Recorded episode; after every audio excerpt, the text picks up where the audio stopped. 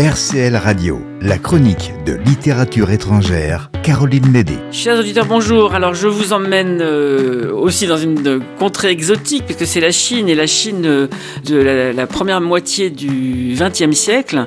Et donc c'est une aventure incroyable, s'appelle La ville introuvable.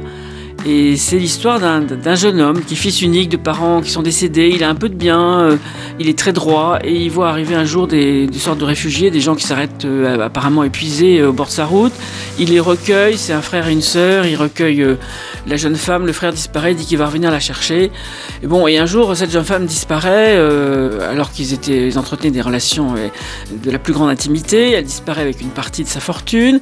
Elle réapparaît enceinte jusqu'aux yeux, elle accouche et là redisparaît à nouveau.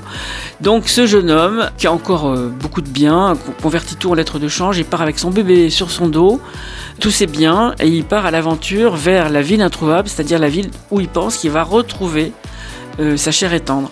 C'est une aventure absolument incroyable qui le mène du nord au sud de la Chine, euh, en traversant des, contrées dont il parle même pas la langue. Il finit par atterrir dans un endroit dont il pense que ça pourrait être la ville, même si ce n'est pas le nom qu'il cherchait.